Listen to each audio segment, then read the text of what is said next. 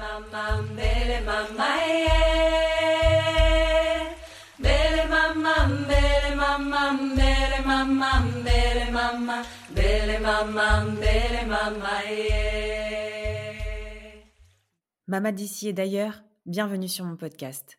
Je suis Marion, j'ai 32 ans et je suis maman d'un merveilleux petit garçon de 2 ans qui se prénomme Nathan. Parce que la maternité est plurielle et universelle, Mama, c'est le rendez-vous des mamans du monde. Ici, on ouvre son regard sur la maternité, sa maternité. On tend à faire connaître cette vision de la maternité à la fois avant-gardiste tout autant qu'ancestrale. On se donne la liberté de penser sa maternité autrement, différemment. Parce que Mama le podcast, c'est un appel à incarner sa maternité en s'inspirant, se nourrissant des histoires, des us et coutumes, des traditions des mamans d'ici et d'ailleurs. Mama le podcast, c'est un temps qui nous est offert où les histoires sont authentiques et les émotions pures. J'arrête là la présentation de Mama le podcast pour laisser la parole à Audrey. Bonjour Audrey. Bonjour.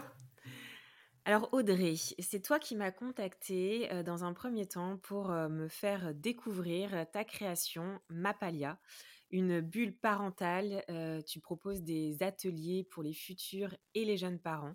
J'ai totalement adhéré et, adoré cette, cette belle création, ce beau projet. Et il était impensable pour moi de ne pas donc t'inviter au micro de Mama le podcast pour que tu puisses nous en parler. Mais d'abord, comme à chaque fois, je vais d'abord te laisser te présenter pour nous dire un petit peu qui tu es, ta vie de famille, nous parler un petit peu aussi de ta maternité, un petit peu de l'histoire de, ta grossesse, de ton accouchement, de ton postpartum, quels ont été tes, ressentis qui t'ont peut-être amené aussi à créer cet atelier qui répond aux besoins des jeunes parents. Donc voilà, je te laisse te, te présenter dans un premier temps, Audrey. Très bien, bah, je te remercie. Écoute, donc moi je m'appelle euh, Audrey, j'ai 29 ans et euh, je suis primipare, donc c'est euh, j'ai une petite fille Lou qui vient d'avoir deux ans. Et le 1er janvier, ça c'est la date ah. clé. Ce qu'il faut savoir pour la petite anecdote, c'est que mon conjoint est né le 24 décembre et ma fille le 1er janvier. Incroyable. les deux sont, sont dans l'originalité. C'est ça, j'adore. voilà, donc après, bah, c'est qu'est-ce que je peux te, te dire sur moi je m'occupe de ma fille au, quotidien, donc j'avais fait le choix de, la garder. Euh, j'ai toujours voulu en fait avoir euh, avoir un enfant et m'en occuper. Alors après voilà, je ne savais pas si euh, j'allais aimer ça parce qu'on peut pas vraiment savoir jusqu'à vivre. Hmm. Et donc bah finalement deux ans plus tard apparemment j'aime ça parce que je suis toujours avec elle au quotidien et je la garde. Alors j'ai de la chance c'est que je suis bien entourée donc mes parents la gardent souvent aussi. Et mais voilà je, je, profite du temps avec elle et j'adore la voir grandir et passer du temps avec elle et et voir son évolution. Oui, c'est ça, je comprends. Tu travaillais avant ou pas? Oui, oui, avant j'étais euh, traffic manager. Donc euh, j'ai fait dans un groupe d'édition et un groupe de distribution. Donc j'ai toujours été euh, traffic manager. Et j'ai pas fait d'autres métiers avant. Donc c'est en gros la gestion publicitaire d'espace d'espace pub sur les sites internet. Et c'est vrai que j'avais fait le tour. ça ne me plaisait plus d'Emma, je me je me sentais plus de faire ce métier, ça me correspondait plus. C'est la maternité? Avec après, je te pose la question maintenant. Euh, c'est la maternité qui t'a fait, euh, euh, qui t'a réveillé cette envie, en tout cas, de, changer, de changer de métier ou de créer quelque chose? Oui, parce qu'en fait, avant d'être enceinte, bon, j'ai toujours été passionnée par tout ce qui est la parentalité, le développement de l'enfant. Donc, j'ai toujours beaucoup lu dessus. Intérieurement, je me disais que j'aimerais faire quelque chose dessus, mais enfin là-dedans. Mais c'est vrai que je ne savais pas exactement. Et du moment où je suis tombée enceinte, je me suis dit, mais c'est sûr, je ne peux plus faire ce que je suis en train de faire. Et ça a été une vraie révolution. Pour le coup, moi, la maîtressance, ça a été professionnel énormément, où je me suis dit, c'est terminé, je ne veux plus faire ça. Et je veux changer de, de profession et faire quelque chose qui me tient vraiment à cœur et qui me correspond beaucoup plus. C'est magnifique, vraiment. Et est-ce que tu peux nous parler justement, tu parles que ça a été une révolution professionnelle, est-ce que ça, a aussi été un chamboulement pour toi, l'arrivée de, Lou dans, au sein de votre, de votre foyer au niveau de ton postpartum? Est-ce que tu as eu une grossesse qui a été menée à bien? Qu'est-ce que ça a évoqué en toi, cette arrivée de ce petit être? Oui, bah, ça évoquait euh, beaucoup de choses. Donc j'ai toujours en fait, euh, j'ai une image de la grossesse et de la maternité qui était vraiment idéalisée. Je rêvais d'être enceinte, de voir mon corps euh, changer, être enceinte. Mmh. Et en fait, c'est vrai qu'une fois dedans, bah ça n'a pas du tout été comme je l'imaginais. Ouais. Euh, déjà, bah, c'est tout, même si je me plains pas parce que ça a été quand même assez rapide le temps Mm. de tomber enceinte. Enfin, j'aime pas trop ce terme, mais voilà, de- d'être enceinte. Oui. Euh, en fait, euh, c'est du stress, euh, c'est cette envie permanente et finalement les mois passent et on a nos règles et c'est angoissant, ça vient pas. Et on a toujours finalement, quand c'est le premier enfant, on a toujours cette crainte de est-ce que je peux avoir un, un enfant, est-ce qu'on Oui. va pouvoir, euh, mon conjoint et moi, avoir un enfant? Mm. Donc c'est vrai qu'il y a toujours ce stress permanent.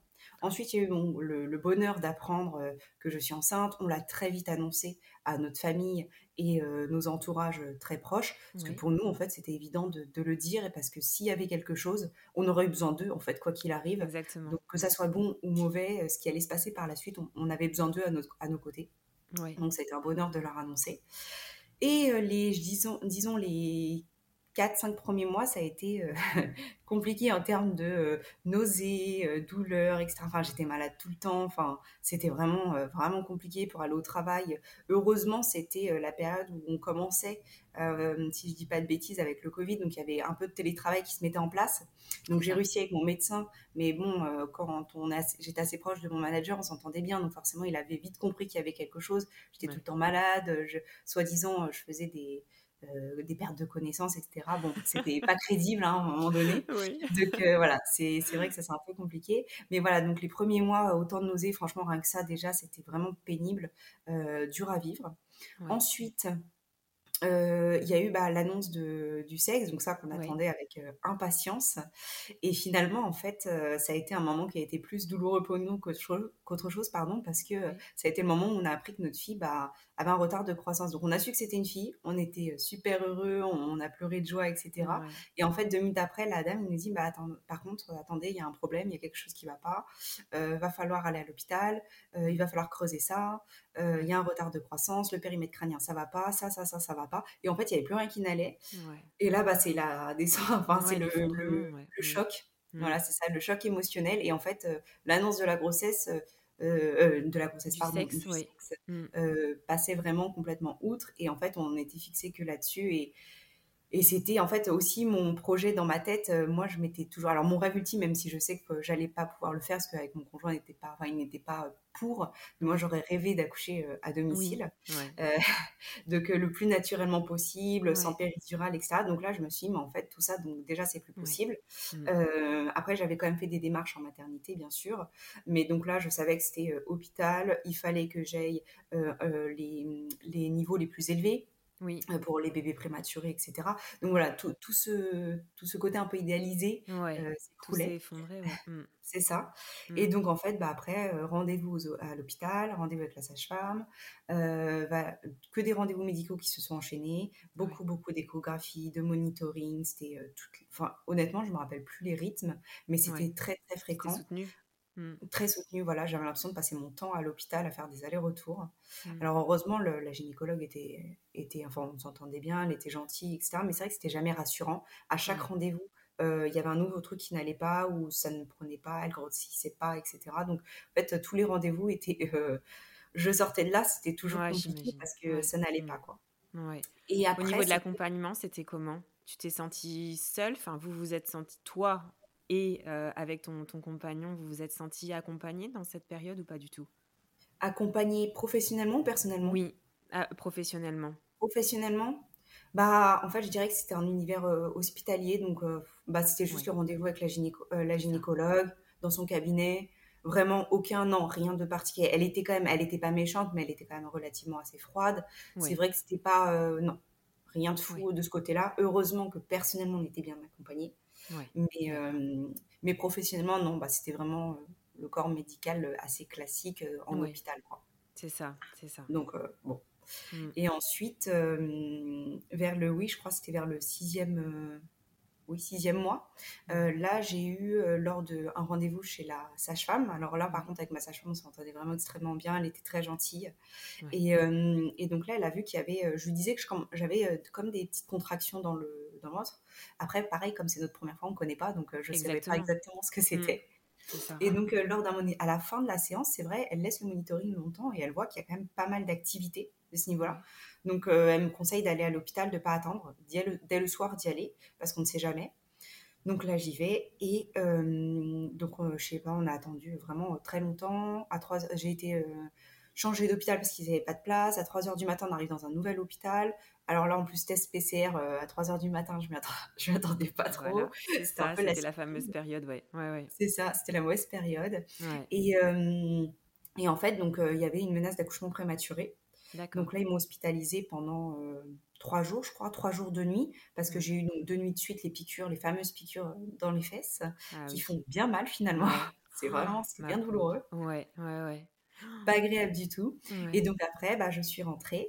Et pour la petite euh, anecdote, quand je suis rentrée euh, donc de l'hôpital, mon conjoint m'a demandé euh, en mariage. Ah. lors de mon retour. c'est magique. Bon, c'est venu apporter un peu de douceur dans ce passage. Ouais, j'imagine très mouvementé. ça a été beaucoup d'émotions à tout point de vue. Ces périodes, comment?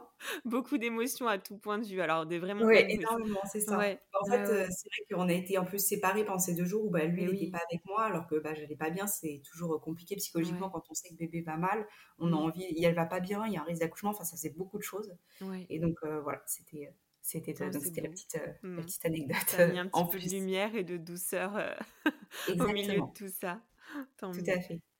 Et donc après, bah, les mois ont, ont coulé, où il fallait bah, que je ralentisse un petit peu euh, pour être sûr que, tout allait bien côté bébé. Et alors là, par contre, c'était des monitorings, je crois, tous les deux jours. Ma sage-femme venait à domicile parce que ne fallait pas que je me déplace euh, trop, que je prenne la voiture ou quoi. Donc elle venait ouais, tous les deux jours, c'était vraiment tout le temps. Par contre, on en a profité pour faire les, les cours de préparation à l'accouchement en même temps. Donc là, mon conjoint était euh, pratiquement là toutes les séances. Donc ça, c'était bien. Et en décembre, euh, début décembre, la gynécologue nous annonce que euh, là, le bébé ne grandit vraiment pas assez, qu'elle serait mieux dehors que dedans. Donc, mmh. on va envisager euh, un déclenchement. Mmh. alors, après plusieurs rendez-vous, finalement, on a attendu après les fêtes. Et je suis rentrée à l'hôpital le 30 décembre. Donc, pour un accouchement programmé. Ça a commencé par le ballon, le ballonnet. Oui, ouais.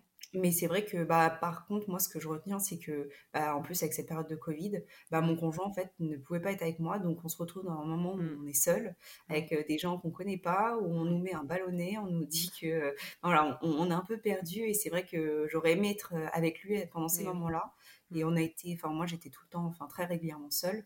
Et c'est vrai que c'est un peu le côté euh, compliqué. Et le Covid n'a pas du tout aidé. Bien sûr, c'est évident, c'est évident. Il y a des beaucoup, beaucoup, beaucoup de mamans qui sont dans cette situation. Ouais. Mmh, mmh. Bah c'est ça. Et c'est vraiment pas, pas, facile parce que bah, tout est nouveau pour nous. Hein, c'est parce qu'on porte le bébé. enfin moi je, je connaissais rien de tout ça. J'étais toute seule. Euh, je savais qu'elle allait arriver d'ici quelques quelques heures ou jours. C'est très euh, c'est très perturbant quoi de se retrouver tout seul dans ces moments-là perturbant, déstabilisant, et puis il n'y a pas de motif, euh, il n'y avait pas de motif euh, valable pour, euh, pour accepter cette absence du papa. Surtout que, disons qu'il soit là jusqu'à 20h, de 13h à 20h, mais qu'il soit plus là à 21h, bon, il n'y a pas trop de, de répercussions. On comprendra jamais, on comprendra jamais ce qui s'est passé, mais, mais, mais ça s'est passé et ça nous a, et ça nous a marqué. Donc voilà. c'est ça, c'est une sacrée période de vie. Mmh, c'est ça, c'est ça. Donc en fait, après le ballonnet, il n'a pas, pas fait d'effet vraiment. Enfin, il y a très peu eu de répercussions sur mon col. Euh, ils ont donc mis le bâtonnet le lendemain, euh, le 31. Et là, par contre, à partir de 19h, il y a eu une activité euh, qui s'est faite. J'avais quand même plus en plus de contractions.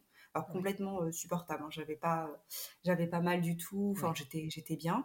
donc je commençais que ça, je sentais que ça travaillait. donc là, vers 20h, enfin mon conjoint était là. On a fait un repas, bah, c'était Nouvel An.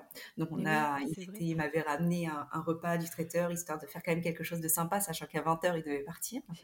Donc, euh, voilà, même le soir du Nouvel An. Pardon, il a dû partir donc euh, à 20h. Je crois qu'ils ont laissé jusqu'à 20h30. Donc on a fait un, repas ensemble, etc. Ensuite il est parti. Et euh, moi je sais que les contractions, voilà, je les sentais de, de plus en plus, ça s'accélérait quand même bien. à minuit, bah, le temps de souhaiter les vœux euh, à tout le monde. Et en fait, euh, moi, j'allais me coucher à, minuit et demi.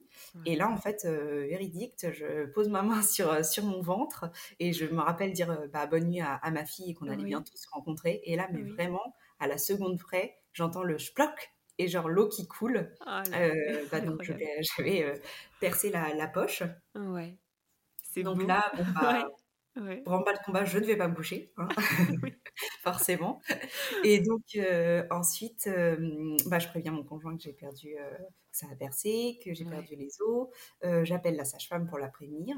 Et donc là, tout de suite, elle me prévient que ça va s'accélérer, que les contractions vont être beaucoup plus fortes, que que je peux aller si je veux dans un, sur le ballon sous la douche, Oui. etc. Alors, il faut savoir que les sages-femmes étaient euh, persuadées que euh, j'allais mettre énormément de temps parce que c'était mon premier bébé, qu'elle était déclenchée et que donc ça allait être très long. Euh, donc même à mon conjoint, ils lui ont dit de ne pas venir, que c'était trop tôt, que ça servait à rien, euh, parce que ça allait prendre du temps et que euh, il allait attendre pour rien.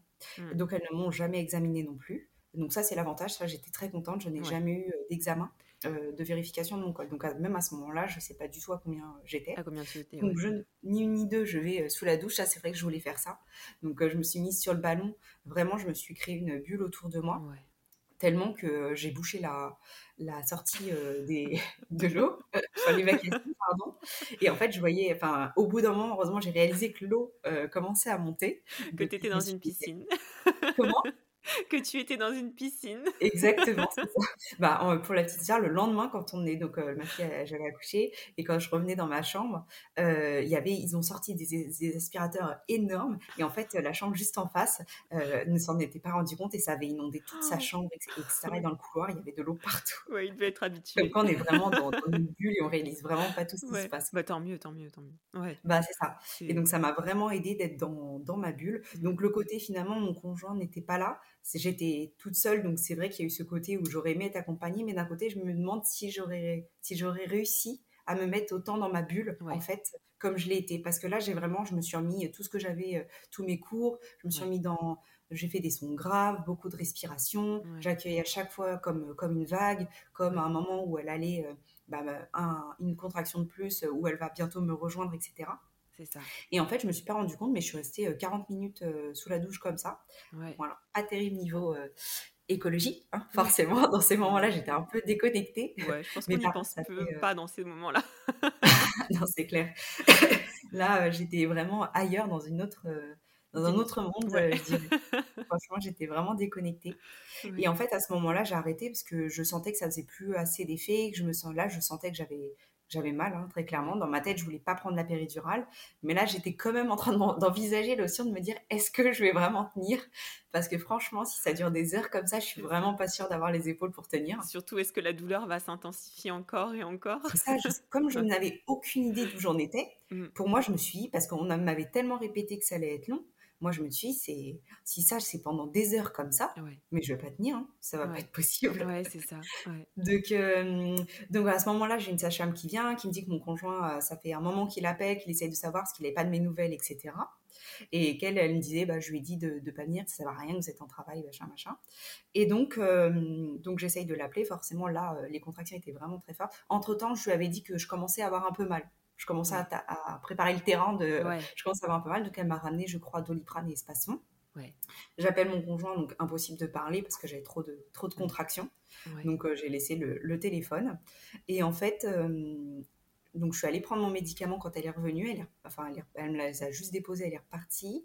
Et au moment de prendre le médicament, j'avais même pas avalé.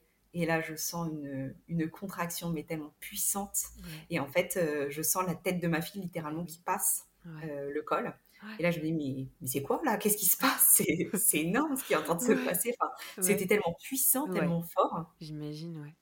Et puis, bah, pareil, en fait, c'est que des sensations nouvelles, donc on se demande vraiment. Oui. Et là, le truc, c'est que dans ma tête, je me suis dit, bon, je suis toute seule, la sage-femme vient de partir, et le bouton d'appel est à l'opposé du lit de là où je suis. Mon Dieu. donc euh, là, je me suis dit, bon, va falloir être hyper organisée et Ouais. rapide surtout. Donc j'ai attendu une, une vague de contraction qu'elle passe, et là, j'ai essayé le plus vite possible, hein, comme on peut, avec la tête entre les jambes, passer de l'autre côté. Et donc j'appuie sur le bouton, et là, dans ma tête, je me suis dit, mais j'espère qu'elle va venir, parce qu'elle vient juste de partir. Elle va Ouais. se dire, bon, bah, qu'est-ce qu'elle veut, en gros, elle vient juste ça. de, de m'appeler, quoi. Ouais. Et heureusement, elle, est- elle est venue très rapidement. Là, franchement, j'étais vraiment contente. Et en fait, j'étais au milieu de la chambre. Enfin, non, je me tenais au, au bord du lit euh, accroupie. Ouais. Et en fait, elle me demande ce qui se passe, donc je lui explique que je pense que la tête de ma fille est en train de passer. Et en fait, euh, ça sentait qu'elle me croyait pas du tout, que pour elle, bah, j'avais juste une... Elle n'était pas méchante du tout, hein, mais pour elle, bon, je sentais que Ouais, peut-être j'avais juste une grosse contraction et, euh, et voilà, je, je savais Mm. pas que c'était une contraction, quoi. Donc elle me dit euh, tranquillement de m'allonger, etc. Je lui dis mais je peux pas en fait, je suis tétanisée là, je je peux pas bouger, c'est je le sens, elle est elle est là quoi. Et donc elles viennent à, à plusieurs, elles me portent sur le lit, elles me déshabillent et là en fait euh, bah, elles ont vu littéralement la tête de ma fille entre, entre mes jambes. Alors là c'était le branle-bas de combat. Euh, elles ont commencé à, à appeler, à crier que bah, j'allais accoucher, qu'il fallait préparer la salle de naissance. Elles m'ont jeté mon téléphone pour que je prévienne mon, mon conjoint. Donc j'ai juste eu le temps euh, de lui dire que j'accouchais mais j'ai pas pu lui donner de détails, donc elle était là, etc. Et euh, là, je pense qu'il était minuit, euh, euh, non, il était, pardon, euh, 1h30, je pense, un truc comme ça, quand je l'ai appelé. Et, et, et donc, le temps d'arriver en salle, en fait, elles ont tenu la tête de ma fille pour pas qu'elle sorte euh, littéralement dans le couloir. Et euh, on a, quand on est arrivé, une poussée, et en fait, euh, ma Elle fille était là. était là. Et elle est née à 1h37. Incroyable. Donc, en fait, j'ai perdu euh, les os à minuit et demi. À Ouais. 1h37, ma fille était là. Donc rapidement pour une première extrêmement grossesse. rapide. si, si je peux extrêmement me permettre de le dire. Au final, comme quoi, encore une fois, euh, toutes les grossesses Bah, ne se ressemblent pas différentes. et euh, c'est pas parce qu'on est à notre première grossesse que forcément ça met euh, énormément de temps. C'est ça, faut vraiment pas faire de généralité parce que bah, la conclusion, c'est que mon conjoint n'était pas là. Et Il est arrivé, elle était déjà née depuis plusieurs euh, longues minutes, parce qu'ils étaient en train de faire les soins, etc. Il a Ouais. raté l'accouchement parce Ouais. qu'on lui a dit que ça allait être long, alors qu'ils auraient pu au moins le faire attendre dans la salle d'attente. Sûr, Ça leur coûtait sûr. rien. Mm. Euh, je te passe la déception euh, Bah oui. de mon conjoint face à ça. Il a très très très mal vécu ce moment d'être absent lors de l'accouchement, alors qu'il Oui, voulait être, être là. C'est évident. Donc ça, ça a été vraiment un moment très douloureux et très compliqué euh, Mm. pour lui et pour moi, parce que j'aurais vraiment aimé qu'il soit là. Après, j'étais tellement dans une bulle, j'étais tellement ailleurs Ouais. que tout est allé en plus tellement vite que c'est vrai que pour moi, ça a été... euh, Ouais, c'était tellement rapide que j'ai pas trop réalisé tout ce qui se c'est passait en sûr, fait. c'est sûr. Ouais, ouais, ouais. Quelle Donc après, bon, bah, j'ai pu avoir la chance, j'ai eu mon, mon bébé euh, sur moi, j'ai pu couper le cordon euh, moi-même. Ouais. Et par contre, après, ça a été très court parce que finalement, tout de suite, il a fallu euh, la prendre, euh, l'ausculter, vérifier comment elle allait. Ouais. Ils lui ont fait quelques soins. Et en fait, elle a été très vite sous couveuse pour se réchauffer, pour vérifier son cœur, etc. Et donc, c'est là après où, où le reste commence. Donc, elle est née avec, elle est née avec un mois et demi d'avance. Ouais. Et elle est restée euh, 17 jours en service euh, de néonatologie. Ouais. Euh, là, par contre, euh, le service a été euh, incroyable. Vraiment, euh, Ouais. c'était dur, très dur à vivre ces 17 Mm. jours. Mais par contre, euh, c'était, euh, ils étaient vraiment géniaux. Ouais, Un un accompagnement. accompagnement euh, ouais. top. Mm. Euh, les puéricultrices étaient adorables, toujours gentilles, bienveillantes, pleines de conseils. Moi, je voulais euh, l'allaiter malgré tout. Oui.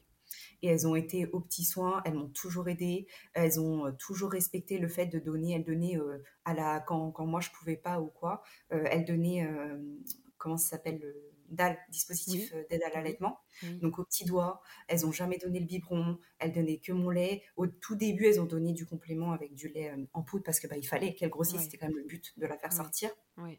Mais dès que j'ai eu assez de lait, elles m'ont tout de suite euh, euh, euh, accompagnée, en fait. Elles m'ont toujours donné des bons conseils et jamais poussé à arrêter pour que ma fille grossisse euh, et boive son biberon, etc. Donc là-dessus, vraiment, je leur en suis reconnaissante Ouais. parce que c'était vraiment un accompagnement euh, euh, vraiment précieux dans ces moments-là qui sont compliqués. Puis elles ont Euh, respecté ton choix. Exactement. Elles ont ça. vraiment toujours été à l'écoute.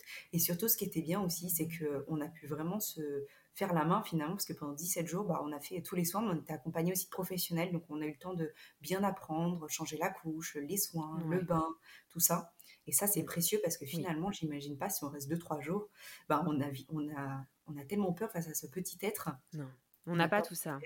Non, on n'a pas tout ça à la maternité. euh, Enfin, en tout cas, euh, je ne veux pas faire des généralités non plus, mais, euh, mais effectivement, on n'a pas ce, cet accompagnement-là euh, quand on n'est pas en néonate, quoi.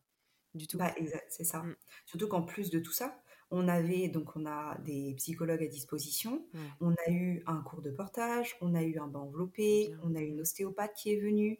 Enfin voilà, il y a en plus de ça euh, plein de services en plus euh, qui sont vraiment euh, vraiment super chouettes à, à avoir dès le début quoi. C'est ça, enveloppant, rassurant et, euh, ça. On se réconfortant. sent vraiment accompagné. Ouais, vraiment. Bah, pour même toi et pour le papa, quoi, aussi, ouais. oui, bah, c'est ça. Par Mmh. contre, pour le coup, en néonat, heu, le conjoint était, heu, le bienvenu tout le temps. Les parents, c'était vraiment, heu, tout le temps. Heureusement, je dirais, hein, Mais bien mais heu sûr, mais quel paradoxe! Enfin, vraiment, c'est c'est une période, qui qui aura été vraiment, mais aux à à antipodes contente à ça. tout point, Bon, quoi, par contre, il avait pas le droit de dormir, Ouais, que moi, ouais, mais au moins là, toute la journée, il pouvait rester jusqu'à 3:00 du matin s'il voulait, c'était possible. ouais, ouais, incroyable. Et pour le coup, donc vous êtes restés combien de temps en tout? 17 jours. 17 jours, d'accord. Et le retour à la maison, ça s'est passé comment? Retour à la Ouais, maison, hem, bah, là, ça a été un peu en fait, j'ai l'impression que la nuit la fameuse nuit de la Java dont tout le monde parle, ouais, bah, en fait, moi, je l'ai eu le le retour à la du retour à la maison 17 ouais, jours après. Parce que vraiment, ça a été horrible, mais horrible. Ce ce ce retour, c'était bah, déjà, on se retrouve tout seul. Bah, j'étais paniquée parce que finalement, pendant 17 jours, été accompagnée et aidée par des professionnels. Donc on se sent, heu, je me suis sentie un peu comme on dit, heu, bah, là, ça y est, j'étais toute seule face aux responsabilités, face à mon bébé. J'avais plus ce soutien professionnel et on se dit: «Est-ce qu'on va y arriver quoi, en fait?» Mmh, donc ça. Ouais, et elle a pleuré énormément, énormément. Je pense que ce changement de cadre, elle connaissait pas la maison, on était tout seul, il y avait plus du tout la même ambiance qu'elle avait sûr. connue. Heu, ça a été horrible, vraiment, heu, je pense qu'elle a pratiquement pleuré, heu, toute la nuit. Un allaitement, en plus, bah, c'était allaitement exclusif, donc j'avais l'impression qu'elle était, tout le temps au sein. oui, Je me rappelle, j'ai dormi sur le canapé assise, avec des coussins partout pour la ouais, bloquer. Enfin, du coup, je dormais à peine parce que j'avais trop peur, vu qu'elle était sur moi. ouais, Mais c'est vrai que ça a été non, un retour assez com assez compliqué. En plus, bah, c'était, elle était prématurée, donc c'est vrai que, bah, elle tétait énormément.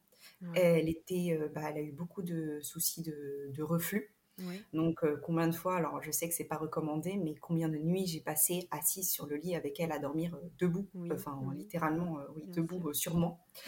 Bah, tu sentais que c'était ce qui est peut-être, ah bah, qui était peut-être le voilà, mieux pour elle pour l'apaiser? Mmh. le cododo, heu, Mmh? c'était, heu, pas envisageable. Enfin, je la posais, mais ça ça durait très peu de temps. Ouais, J'avais complètement oublié la technique de l'emmaillotage, chose qui aurait pu vraiment m'aider ouais. et heu, donc c'est dommage parce que c'est vrai que les réflexes de Moreau l'ont réveillée, heu, tellement de fois. Ouais, et c'est vrai que je m'en suis voulu de pas y arriver. Je le connaissais, mais je l'ai, sur le coup, complètement zappé et Bah, je l'ai fait qu'à partir de. 3 mois, alors normalement, il faut plus et moi, c'est vrai que j'ai commencé à partir de 3 mois et ça a quand même aidé parce qu'elle dormait un peu mieux déjà d'être le fait ouais, d'être un peu contenue tu vois? Ouais, et mais voilà, dans le retour à la maison, c'était un peu compliqué. Bah, le temps que chacun, heu, reprenne, heu, ses marques, un peu notre nouveau rythme. Heureusement, mon conjoint a eu, heu, quelques jours où il est resté avec nous et ça, ça a été précieux parce qu'il nous a, bah, aidés dans tout ce qui était, le reste, en fait, parce qu'elle, donc comme je disais, elle tétait vraiment beaucoup, beaucoup. J'avais qu'elle son temps avant Hem et puis, bah, un bébé qui avait vraiment besoin d'être d'être porté et ça, je je me dis: «Mais je peux tellement comprendre». Enfin, autant pour elle que pour nous. Mmh. Elle est sortie de mon ventre, elle s'est retrouvée dans une boîte. Je ne on ne pouvait pas la prendre quand on voulait. Elle était branchée, il fallait demander l'autorisation. Hem, on la portait très peu, on a fait un peu de peau à peau, mais c'était, heu, quand même des moments où elle était quand même plus dans une boîte, heu, qu'en contact avec son papa ou sa maman. Enfin, c'est terrible pour elle et Mmh. ça a été terrible pour nous. Oui, Et justement, c'est, quelque chose que j'ai mis beaucoup de mal à identifier, mais ça m'a vraiment, j'ai mis beaucoup de temps, en fait, à créer un lien ouais, affectif. En fait, je je m'imaginais toujours tout le monde disait, heu: «L'amour au premier regard», ouais, heu, «On tombe amoureux de nos enfants». Mais en fait, moi, je je me trouvais horrible parce que je j'arrivais pas à développer tout ça. C'était ma fille, je l'aimais plus que tout, c'était sûr, mais il y avait pas ce sentiment, en fait, qu'on peut avoir, enfin, comme je m'imaginais, en fait. oui, Et je me suis dit: «Mais comment ça se fait?» Et maintenant, avec le recul, tout ce que j'ai lu, les témoignages et cetera, je me suis dit: «Mais en fait, c'est normal. Je j'avais pas ma fille, heu, je devais demander cette autorisation aux Ah, professionnels pour, heu, pour débrancher ma fille de ses ouais, câbles, heu, de pouvoir la prendre, quand je pouvais parce que, bah, là, elle était pas sous les UV ou là, elle elle était elle avait besoin il y avait un souci avec son rythme cardiaque, je pouvais pas la prendre. Enfin, c'était je n'avais pas mon rôle de mère, en fait, mmh, de je je prends mon bébé, il est avec moi en en peau à peau et donc pour créer ce lien, ça a été beaucoup plus beaucoup plus compliqué. Extrêmement traumatisant, hein, je pense. C'est vraiment similaire très, à un traumatisme, ce que ce que ce que tu as vécu, c'est évident. Ouais, c'est je vraiment, je le souhaite à personne. C'est tellement dur, en fait, de se sentir aussi Ouais, démuni face à son bébé et mmh, encore, c'est que 17 jours. Il y en a qui ont beaucoup plus, qui ont des mois ou bien des bébés sûr, qui ont beaucoup plus de soucis. Nous, finalement, il fallait juste que tout mûrisse un petit peu, en fait, mais elle bien allait sûr. bien. Après, je pense que, heu, quelle que soit la la durée, le le traumatisme, voilà, il il est là, il est présent et et c'est bien que tu aies, heu, que tu aies ce regard-là aussi et que tu, que aies cette vision-là et ce recul sur, sur ce qui s'est passé sur cette période-là. Parce que je pense que ça a pas dû être évident du tout. Non, non, vraiment, j'ai eu, ouais, c'est pour moi la néonate, encore maintenant, quand, quand j'y pense et quand j'en parle, euh, j'ai beaucoup, enfin, j'ai vite les larmes qui montent parce que Oui, oui, c'était vraiment dur, de, C'est pas dur. si vieux, hein. Et, C'est euh, c'est marqué, hein. Enfin, je pense que ça y est, tu, tu, enfin, tu es marqué à vie, tu le portes en toi et ta petite aussi. Et je pense que peut-être que plus tard, vous, vous pourrez euh, en, en parler. Peut-être qu'elle elle demandera aussi euh, ce qui, ce qui s'est Oui, passé aussi à la naissance. Et, euh, et, et ça sera l'occasion peut-être pour toi de, de te libérer de ça aussi. Ça Oui, peut être une sorte de vrai, libération. Ouais, ouais, ouais. as complètement raison, ouais. Et Alors, par contre, je ouais, maintenant, ça va mieux. hein, Mon, mon lien est sûr. énorme avec elle, forcément. hein. Euh, C'est re- rentré dans, en, en quelques semaines, mois. Tout est rentré dans, dans l'ordre. Et puis après, il y a eu cet allaitement exclusif que j'ai, donc on a mené jusqu'à ses 11 mois. Ouais, Euh, Donc c'est vrai qu'il y a eu un lien énorme entre nous. On était fusionnels. Et puis, bah, comme de toute façon, il même les moyens de portage, Ouais. tout, enfin, où être posé, c'était très compliqué. Mm. Euh, donc elle était dans mes bras avec moi très, très, très souvent, quoi. Donc forcément, ça a aidé à rattraper un peu le temps perdu. c'est Et, ça. euh, et le lien après c'est fait et maintenant c'est Mais maintenant c'est j'ai vrai que ce sont des aides qui on sont très intéressantes. Souvent, les mamans, elles me disent quand elles ont été séparées comme ça de leur, de leur bébé à la naissance, euh, le portage, l'allaitement, le pot à pot, ce sont vraiment des, des moyens qui, qui permettent de rattraper ce temps-là et de, et, de, et, de, et de savourer cette fusion qui, qui leur ont été un peu volées euh, C'est juste après la naissance. Ouais, c'est c'est ça. important. Mm, Parce que j'aurais tellement aimé avoir ma petite sur moi après l'accouchement, euh, posée pendant de longues heures, qu'on attende, etc. Et tout ça, je l'ai pas eu et c'est vrai que ça a été un manque terrible, quoi.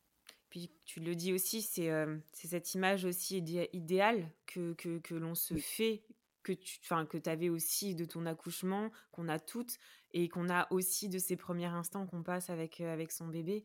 Et on se rend compte que, que, qu'on ne maîtrise rien et que, euh, et, et- et que tout ce qu'on peut s'imaginer, c'est pas forcément euh, ce qui, ce qui se passe euh, en, dans, dans la réalité. Et tout dépend aussi sur quelle équipe médicale on peut tomber. Euh, tu as été extrêmement soutenue, heureusement, pour le coup, en néonate. Ouais. Et, euh, et voilà, ce sont des accompagnements qui, qui sont extrêmement précieux parce que ton bébé vient de naître, mais toi aussi, tu viens de naître en tant que maman.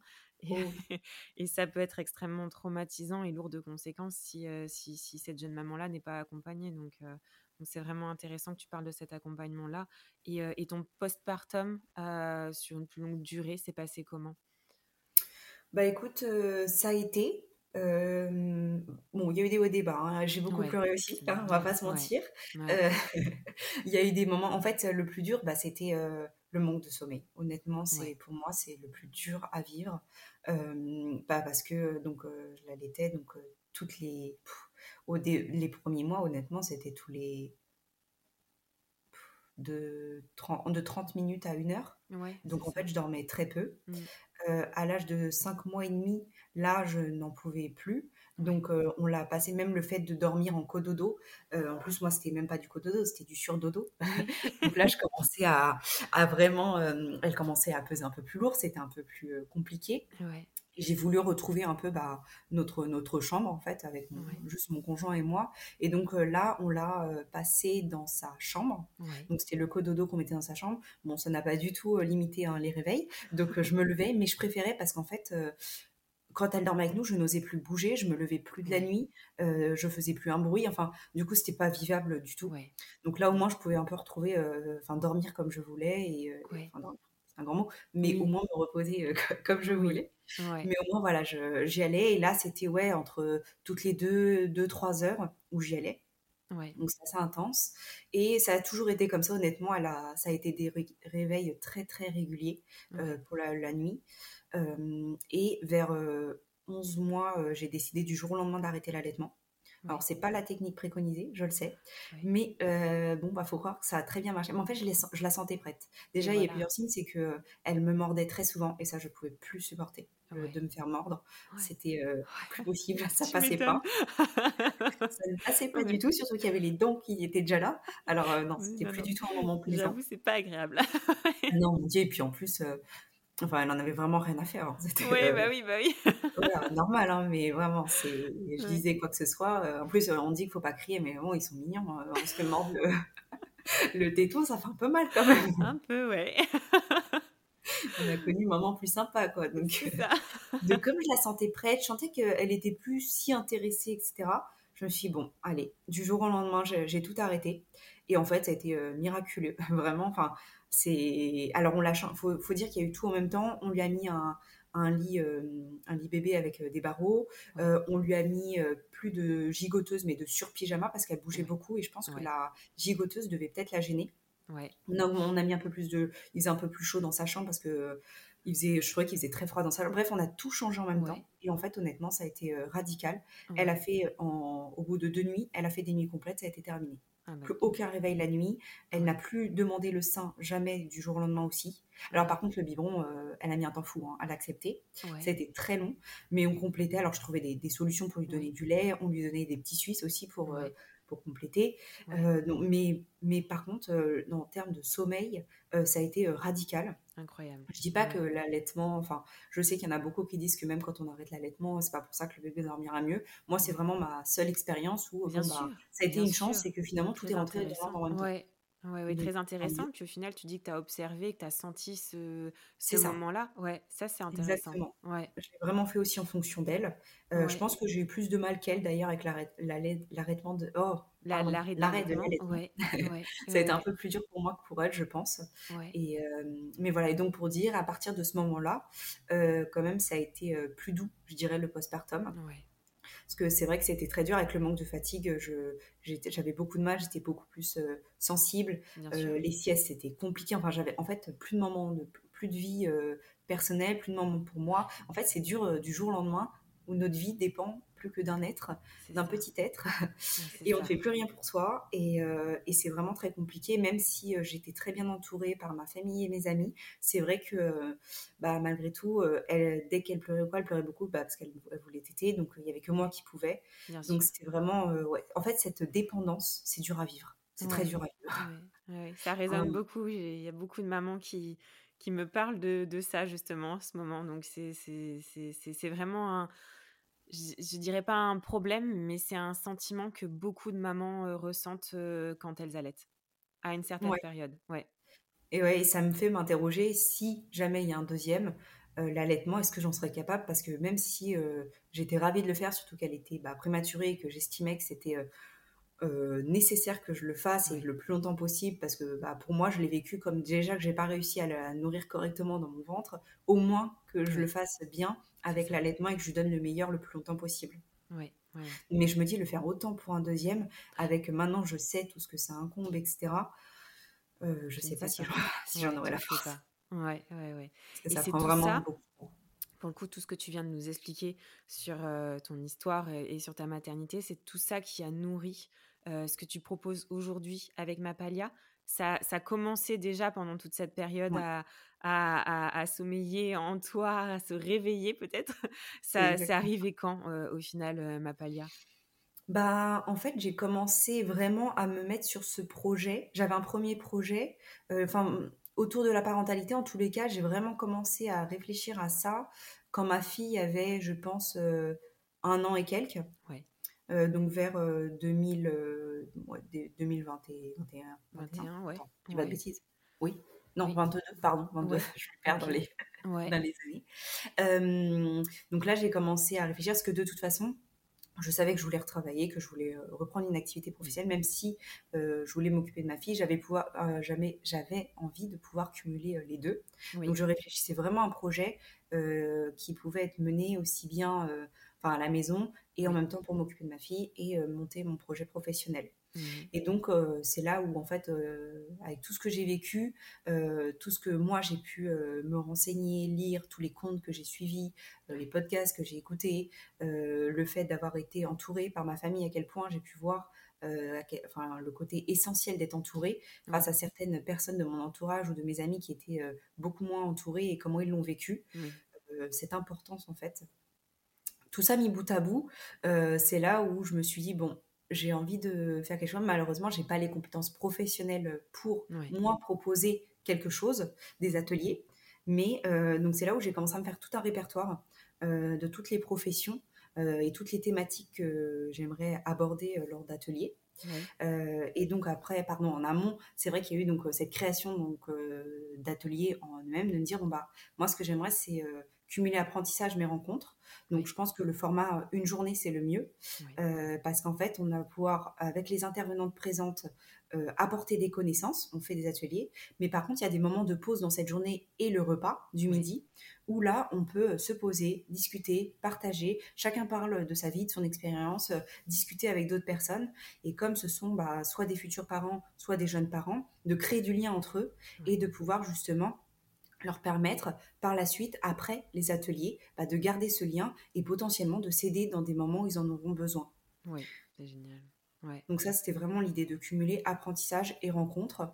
Donc c'est euh, une journée euh, complète. Donc il y a le matin, l'après-midi, une intervenante différente euh, le matin ou l'après-midi, que ce soit la thématique soit future maman, soit, soit pardon, jeune parent. D'accord. Et le repas du midi est préparé par un, par un traiteur. D'accord. Et c'est, tu proposes ces ateliers un peu partout en France ou uniquement en région parisienne? Non, pour l'instant, c'est uniquement euh, sur Paris, dans un appartement. Alors, j'ai mis beaucoup de temps à trouver le lieu parce que je voulais absolument quelque chose où on soit bien cocooning pour y passer la journée, avec euh, justement un lieu où on peut rester assis euh, un certain temps, vu que ce, sont, ce sont des femmes enceintes qui sont attendues. Donc, j'ai eu beaucoup, eu beaucoup de mal à trouver. Et donc, il y a eu donc cet appartement dans Paris, dans le 10e arrondissement, qui est hyper chaleureux. Il y a des il y a des canapés, des, euh, des fauteuils, il y a des différentes assises différentes. Et j'ai vraiment eu un coup de cœur pour ce lieu. Et pour, en fait, j'ai l'impression que c'est un peu euh, comme à la maison. Euh, c'est un appartement adapté avec salle de bain, cuisine. Il y a une grande table. Tout est prévu aussi pour recevoir du monde. Et donc là, ça a été vraiment le coup de cœur, autant pour l'appartement que pour la personne qui loue ce lieu, qui est adorable. Et on a vraiment eu des échanges très intéressants. Elle est vraiment gentille. Et donc, donc ça, c'est fait, euh, où euh, on a validé ensemble pour que les ateliers se passent chez elle, dans cet appartement. Et donc, pour le coup, les ateliers n'ont pas encore commencé ou ont déjà commencé? Non, ils n'ont pas encore commencé. Euh, et justement, le, on commence avec donc la fameuse journée porte ouverte, donc le 9 février, où là, donc c'est une journée qui est entièrement gratuite. Le, le but, c'est vraiment de présenter ma palia, donc me présenter, présenter le concept, mais présenter également les intervenants qui travaillent pour, pour ma palia. Euh, et euh, justement, il y a six intervenantes sur les huit qui seront présentes, qui vont venir soit le matin, soit l'après-midi, et qui en fait organisent des, euh, des mini-ateliers. Donc, c'est des ateliers de 30 minutes. Donc, il y en a trois le matin, trois l'après-midi. Et les ateliers sont également gratuits. D'accord. Et est-ce que tu peux nous dire un petit peu les professions de ces intervenantes? Oui, bien sûr. Alors, les intervenantes donc, sont des doulas, donc qui sont des accompagnatrices à la naissance. il y a des infirmières puricultrices, euh, consultantes de sommeil et euh, thérapeutes. D'accord. Donc très englobant, euh, effectivement. Après, voilà, c'est donc là il y a une première pour les, les, ateliers, donc il y a des premières thématiques qui sont fixées. Bien sûr, le but c'est de changer les thématiques régulièrement pour proposer différentes thématiques et, et, voir plusieurs sujets différents qui abordent des sujets sur la parentalité. C'est super, vraiment. Et est-ce que tu vois ou est-ce que tu imagines euh, Mapalia dans une évolution peut-être nationale ou est-ce que tu euh, penses rester euh, focalisée sur Paris pour que nos auditrices sachent si elles doivent se rendre sur Paris ou euh, si peut-être que tu as une, une, envie de, de, de, te propager un petit peu au niveau national? Bah écoute, pour l'instant, c'est pour le début, ça sera à Paris. Mais alors bien sûr que si ça, si ça marche, ça fonctionne, si le concept plaît, ah, mais je rêve de, de partir dans d'autres villes, proposer des, des ateliers. C'est, pour moi, c'est un rêve, bien sûr. Ah, Surtout que j'ai plusieurs personnes qui m'ont déjà demandé s'il y avait dans d'autres villes. Et donc, malheureusement, bah, non. Pour l'instant, pour le démarrage, ça sera Paris parce que je suis de la région parisienne. mais c'est vrai que dans l'idéal, euh, avec plaisir pour, euh, pour organiser des, des ateliers dans d'autres villes. Sur le, pour le lancement, bien sûr, c'est c'est comme tout projet, il y a toujours un début. il faut bien commencer quelque part. commencer quelque part. Et euh, toutes ces informations-là, on les retrouve. Euh, donc, tu as ton compte Instagram. Donc, je mettrai tous les liens, bien évidemment, euh, à, la, suite, là, lors de la diffusion de l'épisode. Tu as un site internet aussi, on peut retrouver tous ces, tous ces ateliers? Tout à fait. Toutes les informations sont sur le site internet et le compte Instagram. D'accord, ok. avec un formulaire d'inscription? Oui, alors pour la journée du 9 février, c'est un formulaire, euh, c'est un Google Form très simple à remplir, juste pour donner quelques informations et savoir euh, si, la, si, vous, enfin, si les participants veulent venir le matin, l'après-midi ou la journée complète et s'ils viennent accompagnés ou non. Voilà, c'est ce que je voulais te demander justement. Si est-ce qu'on a, est-ce qu'on peut venir seul ou en couple Ok. Alors, en couple, avec des amis, avec enfants aussi, parce qu'un coin change et un coin jeu est prévu. Ah. Donc il n'y a, y a, pas de souci, tout le monde est, tout le monde est, est bienvenu à cette journée porte ouverte. Ah, c'est super. Comment tu te sens aujourd'hui avec tout, avec tout ça, le projet et, peut-être aussi l'approche de la rentrée scolaire, la première pour Lou Comment tu te sens aujourd'hui? Bah, en termes professionnels, j'adore, vraiment j'adore ce que je fais. Surtout là, l'organisation de, de, cette journée, c'est c'est palpitant, je dirais. Mmh. J'ai plein d'échanges super intéressants et toujours bienveillants. C'est ça que j'aime beaucoup en fait dans tous les échanges que j'ai pu avoir avec euh, toutes les intervenantes et, et, toutes les personnes que j'ai eues au téléphone. C'est tout ce qui revient pour moi de, à chaque fois, à chaque fin de conversation, c'est me dire mais qu'est-ce que ça a été agréable comme conversation. J'ai appris plein de choses. On a eu un échange passionné et passionnant. Et euh, ça, j'adore en fait ce contact avec les personnes. Je trouve ça euh, palpitant. Et l'organisation de cette porte ouverte, j'ai vraiment, alors je suis encore en plein dedans, mais j'adore parce que c'est cette partie événementielle que j'aime bien aussi finalement, que, que je, je, me découvre parce que j'avais pas ça avant. Ça, et puis même si, alors je suis pas encore experte du tout Instagram, mais c'est vrai que j'aime bien, je trouve ça sympa partager sur, sur Instagram un peu, bah, soit j'essaye en fait en story de partager un peu plus de, de, ma vie aussi au, quotidien avec ma fille. Mmh. Alors, c'est vrai que c'est un boulot à plein temps, Instagram. Hein. Vraiment, je n'imaginais pas autant, mais alors ça prend un temps incroyable. Merci de le dire. ah oui, c'est impressionnant. Parfois, je dois faire des trucs bah, pour vraiment euh, euh, ma palia, euh, la journée ou, le, ou vraiment les ateliers. Mais en fait, je me rends compte que j'ai pris tout mon temps. Parce qu'il faut savoir aussi que j'ai peu de temps, vu que je m'occupe de ma fille. Donc, j'ai le matin jusqu'à son réveil. Heureusement, elle dort bien. Et ensuite, j'ai l'après-midi pour la sieste. Donc, ouais, un peu plus court. Donc, et après, ma journée est terminée. Donc, c'est vraiment un laps de temps très court euh, pour, euh, pour, travailler. Mmh. Et c'est vrai que parfois, je, je me suis perdue dans, sur Instagram à faire des visuels, à réfléchir au texte. Alors, les réels et les, et les vidéos, alors ça, c'est aussi quelque chose. Hein non, mais c'est vrai, c'est vrai, on, on, le dit peu, mais c'est, enfin, on le dit je pense que ceux qui le, qui le font savent, euh, ah et ceux qui le font pas ne savent pas et ne s'imaginent pas le temps que c'est.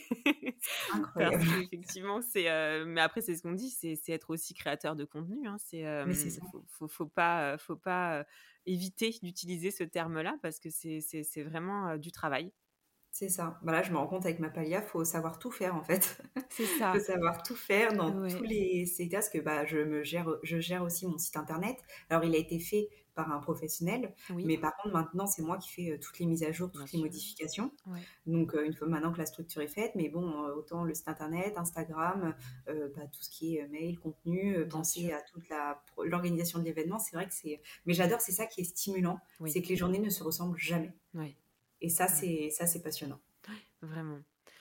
Audrey, écoute, c'est à moi de te dire euh, un immense merci pour cet échange extrêmement agréable. Euh, vraiment, j'ai adoré. Euh, et, et, quelle histoire, quel parcours, quelle richesse et quelle force tu as eu de par ton histoire que peut-être d'autres ont pu connaître à leur façon, mais aussi dans cette période que tu as vécue qui était le temps de, du confinement donc, donc voilà, vraiment, je suis extrêmement heureuse de pouvoir aussi faire un petit peu connaître ma Palia à ma façon et, j'espère vraiment que, que, ce projet va grandir et, fleurir merveilleusement bien dans les années à venir, dans les mois, dans les jours qui viennent.